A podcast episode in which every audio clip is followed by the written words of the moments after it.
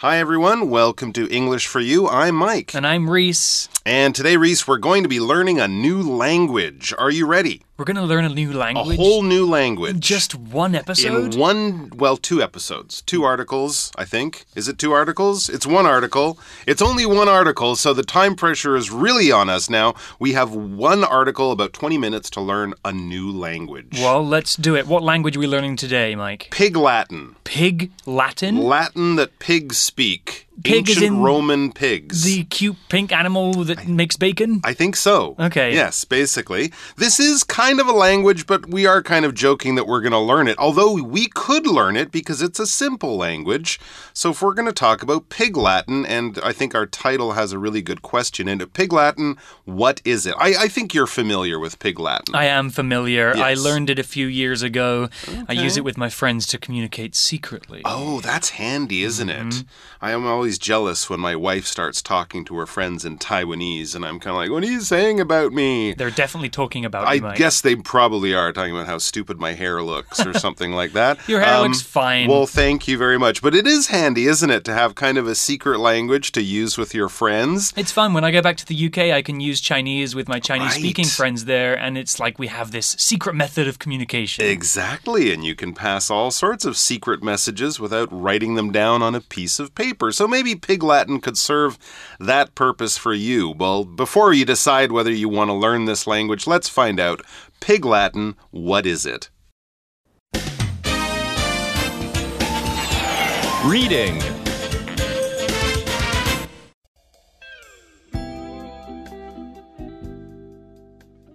Pig Latin. What is it? In the movie The Lion King, one character tells another, Ixnay on the Upid stay. What is this secret language? It's Pig Latin. Pig Latin is a language game that plenty of youngsters play. It's not at all connected to the actual Latin language, though. People use it to talk privately in front of others because you'll only understand it if you know the rules. To speak it, move a word's first consonant sound to the end of the word and add a. If the word starts with a vowel sound, just add a to the end. You might also put hey, yay, or way on the end of these words. The strategy is to change the word according to its beginning sound, not its spelling. For example, one starts with the vowel O, but it has a w sound. So in Pig Latin, we'll say it as unway. From these rules, we learn ixnay on the upid stay means nix on the stupid, which can be understood as don't use the word stupid. NK, ooye, understande, igpay, atenlay, aune. All right, so it's time to learn some Pig Latin. I'm excited. You guys all got your thinking caps on? Well, here we go. And actually, the first example of Pig Latin comes to us from a really famous movie. I didn't know there was Pig Latin in this movie. Yeah, the movie is The Lion King. It's Yeah. one of my favorite Disney movies of all time.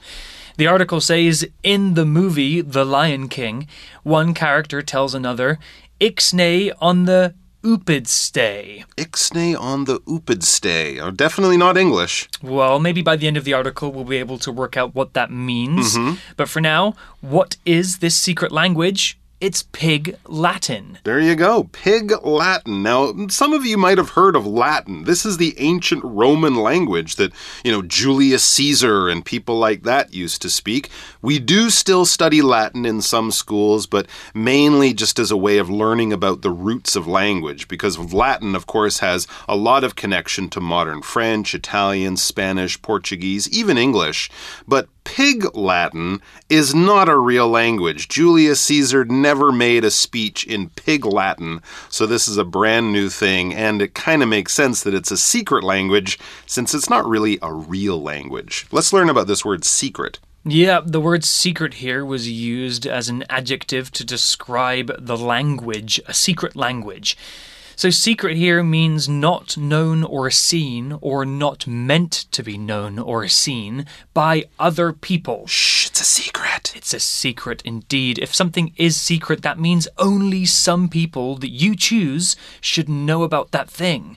The other people that don't know, maybe they're not supposed to know. Secret can also be a noun. A secret is something that shouldn't be told to people. We can describe many things as being secret. For example, a secret place, or a secret friend that you don't want your parents to know about, or a secret life that you don't want your wife to know about. A secret language is a language that not many people know about, and so you can use it to have secret conversations. Cool. Here's an example sentence with the adjective secret. There is a secret space behind my bed where I keep all of my special things. Well, now everyone knows it's not so secret, is it? Oh, I just revealed my You secret. did. Well, hopefully there's a secret button that you have to push to open it. Now just don't tell us the secret of your secret button, and then it will still be secret. There we go. That it's all makes secret. sense. All right, let's get back to Pig Latin because it makes a lot more sense than what we're talking about now. Pig Latin is a language game that plenty of youngsters play. Well, yeah, exactly. It's more of a game than a language. And the second part of that sentence should give us some confidence. It says plenty of youngsters play this game with the Pig Latin language. So that's good because obviously it doesn't take years of experience and practice. If plenty of youngsters can do it, then so can you.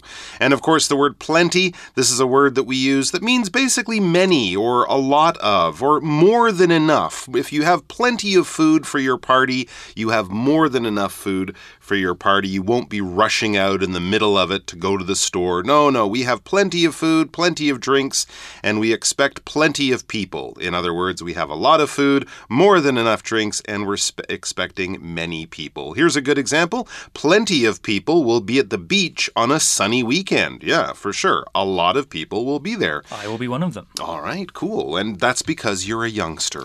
Well, I guess according to some, the word youngster is interesting. It just means young people, as you can probably guess from the first part of the word. A youngster is a child or a relatively young person. Hmm. A youngster might be somebody who's 5, 10, or 15 years old. Or if you're speaking with an older person, they could refer to a youngster, maybe somebody who's 25 years old. They might be considered a youngster compared to a 60 years year old person. Youngster is kind of a fun, cute way to refer to young people. So, an example sentence could be With so many youngsters in the family, the party should be loud and fun. Hmm. Do you have many youngsters in your family, Mike? Not many. I think most of us are quite old by now, but I do have some cousins I would definitely refer to as youngsters since they're in their teen years or something like that. But you're right. Even if you get up to the age of 80 or 90, someone who's 50 or 60, they could be a youngster. But I think here in our examples, or sorry, in our article, we're talking about young people as in kids and other people like that. All right, well, let's get back to the article. What does it say next about Pig Latin? Well, it says it's not at all connected to the actual Latin language, though. Phew. People use it to talk privately in front of others because you'll only understand it if you know the rules. Hmm. And this is where it kind of turns into a game because you need to know the rules of how to play it to understand. Well, the article used a phrase here, not at all. It said it's not at all connected to Latin. Here, the phrase not at all means definitely not, 100% no way, it's certainly not that way. By saying it's not at all connected to Latin, the article is saying that Pig Latin is nothing to do with Latin, there's no relation at all except for in name. We can also put adjective in the middle an adjective in the middle of this phrase. So for example, I could say I'm not hungry at all. That means I'm not even a little bit hungry. Or I could say I don't like her at all. Not at all can also be used to say you're welcome or don't mention it. It's kind of like saying 부연 all right, and we also had that word connected. Latin is, or Pig Latin is not at all connected to real Latin, which is good because real Latin is a real old language and it is hard to learn. It takes many years, it has complicated grammar. Did you ever st study Latin I never school? did study Latin, no. Oh, you're lucky. Um, anyway, so it's not connected to Latin in that kind of way, in that sort of official language way. It's more connected to being a fun game. And when something is connected to something, well, it can actually be connected in the real world. Like a coffee machine needs to be connected to the power or the, the wall to uh, to work, or uh, two islands could be connected by a bridge, or two cities could be connected by a highway, or something like that. But we can also talk about things just having kind of a relationship. There's some kind of thing in common between them. There's something in the past that maybe joined them together. You can be connected to people through family or through friendship or something like that. It doesn't mean you're holding their hands. There's just a relationship there. So by saying Pig Latin is not connected to Latin, it has no relationship to the old language of Latin. It's just the name there. For example, for this word connected, do you think the power failure is connected to the earthquake we just felt? In other words, is there a relationship? Did the power failure get caused by the earthquake? We also saw the word privately, which is an adverb, and it means in a private way. So, private means something belongs to or should only be seen or known by particular people. It's kind of like the word we discussed earlier, secret. Your passwords are private, only you should know them. Your bedroom is a private space, it's for you and your personal things. The adverb privately can be used to talk about doing something in a private way, in a way that's only for you and maybe the people that you choose to join you. By saying people use Pig Latin to talk privately in front of others, it means people can have conversations that other people around them cannot understand. Here's an example sentence with privately. The teacher wants to talk privately with me about my problems at home. Ah, okay. So, in a private kind of way, and of course, private being the adjective, yes, it's good for private communication, that is, using Pig Latin. Back to our article. So, how do you actually speak Pig Latin? Let's get down to it. It says to speak it, move a word's first consonant sound to the end of the word and add a. So consonants, of course, are all the letters of the alphabet except for A, E, I, O, and U. So if there's a C or a H or an M or a T, move that word letter to the or that sound to the end of the word and add A also at the end. If the word starts with a vowel sound, those are the other ones, A, E, I, O, U, just add A to the end. You might also put hey, yay, or way on the end of these words. So that A sound can be changed to a hey or a yay or a way all sorts of things like that. Now, so if we go back to the beginning of the article, I guess that that move that line from the movie The Lion King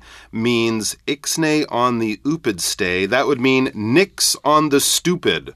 I think it's someone telling someone, "Don't be stupid right now." Stop being stupid. Stop stupid. being stupid. That's right. Nix is kind of like "Don't do this" or "Stop" or "Not" or something like that. So nix on the stupid or ixnay on the stay. So, using these rules, Mike, your name would be mm-hmm. Ikame. Is that right? We take the- We take the M, Yes. put it on the end of the word, Right. and then add A. And you would be Isray. Isray. That's right. we have our secret code names already. awesome. It's kind of a silly, fun way to, to have a secret language, and the rules are very simple to Mm-hmm. learn. So maybe you guys at home can try this with your friends. Yeah, it's funny. It's it's a it's a harder language to make a sentence in than to understand the sentence because you don't have to do all the changing. It sounds uh, almost like the word, but yeah, it's pretty simple. Just take that first sound, move it to the end, and add a on the end as well. And I guess the relationship here with Latin, maybe, is that Hmm. in Latin there are a lot of words that have an ending sound A. Yeah. Okay. I Dome, domus, domine. Yeah. Yeah. Okay. That might be the connection That here could with, be. with Latin. Could be. It's a strenuous one at best. I'm not not sure there's a connection there. Well, back to the article, Yeah. and it says the strategy is to change the word according to its beginning sound, not its spelling. Okay, so we're focusing on the Hmm. phonics of the word and not how it's spelled. Right. I don't think many people write Pig Latin down. It's more of a spoken language rather than a written language. Well, the article mentioned a strategy. Strategy is a noun and it's a plan of action designed to achieve a long term or overall aim. It's basically a plan, usually a kind of plan that's carefully made and you probably write it down. It can also be used to mean a way of doing things. Usually, a strategy is a plan that we use for a big project that will last a long time. So, businesses make strategies to make plans for their company to succeed.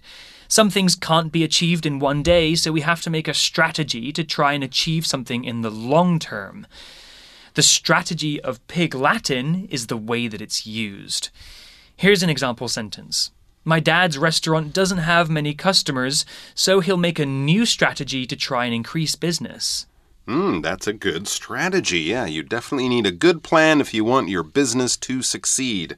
For example, back in the article, one starts with a vowel O, right? A E I O U. Definitely O is a vowel, but it's not really an O sound on the beginning of one. It says, but it has a W sound. I'll read that again. For example, one, the word one, starts with the vowel O, but it has a W sound. So in Pig Latin, we're listening to the sound, not so much the letter that you're using, it's the sound. So in Pig Latin, we'll say it as unway because the w from one goes to the end. You add the a, unway. One. For these rules, from these rules, we learn ixnay on the upid means nix on the stupid, as we explained earlier, which can be understood as don't use the word stupid or also just stop being stupid if your friend is being stupid. And yes, when we say nix, that kind of means no, or maybe cancel something. Maybe if you're at a restaurant, you might say, hey, could we nix the dessert? We're pretty full right now. I think it's more of a North American or American term. Uh, yeah, I was about to say I haven't really come across this mm. word very often in the UK. It's not a word I've ever used, I don't think. But yeah, it's a word to be familiar with because in films or books or something, you might come across it. It basically means no, not, stop, or cancel or something something like that. I do remember this part of the movie, though, and oh, yeah? I remember as a kid not really understanding what it meant. Oh, interesting. Because I hadn't learned the rules of Pig Latin. Okay. Do you remember which characters used this? Is it uh... one of the hyenas? I would imagine. I would imagine they were sort of the, the silly characters they from were. the movies. Well, the article finishes here with one sentence in Pig Latin for Uh-oh. us to translate. Is this like our pop quiz? This is, and it's really going to test my reading ability as well. Okay. Let's give it a go. Anke oye understande igpe atinle one. Oh my gosh. Anke oye or uye understand un, uh, understande igpe atinle aune. Um, can you understand Pig Latin now? I think that's exactly what I think that might be right. Did you guys get it? Well, a simple thing to do is make your own simple sentences, and I think you'll find after five or ten minutes practice that it becomes much easier to do it quite quickly. All yeah. right, we're going to have a chat, and then we're going to be finished. For you chat. Okay, today's For You chat question is going to have us practicing our pig Latin. Oh no. So the question is What is a sentence or phrase you say often? Practice saying it in pig Latin. Oh my gosh. Okay, so this should be a fairly familiar sentence, some, not mm. something that I never would imagine re saying or anything. Okay, so something you say quite often, but the pig Latin version I'm ready, go. Here you go. See All if right. you can translate right, this. Okay.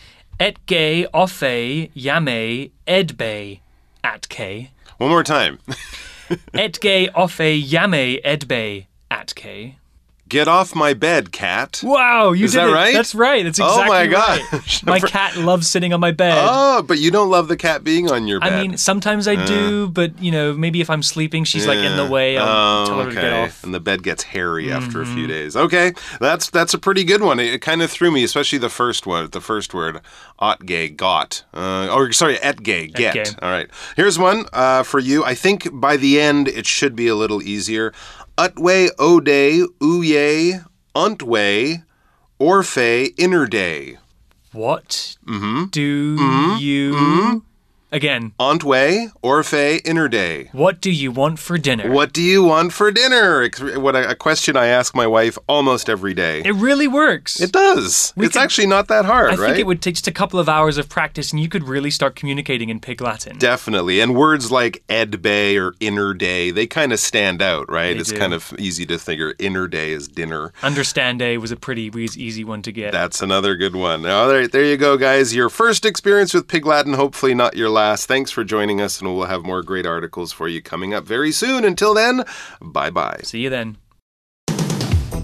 Vocabulary Review Secret. There is a small door behind this shelf that leads to a secret room. Plenty. There was plenty of food at the party, so we could eat as much as we wanted. Youngster. As a youngster, I liked to play with Barbie dolls, toy cars, and wooden blocks. Connect. This song is connected to the happy times I shared with my friends in high school. Privately. Because my parents don't want me to understand them, they speak Japanese privately in front of me. Strategy. The other team has a lot of strong players. We'll need a good strategy to beat them. 智慧小补帖。 Consonant. Vowel. Nix.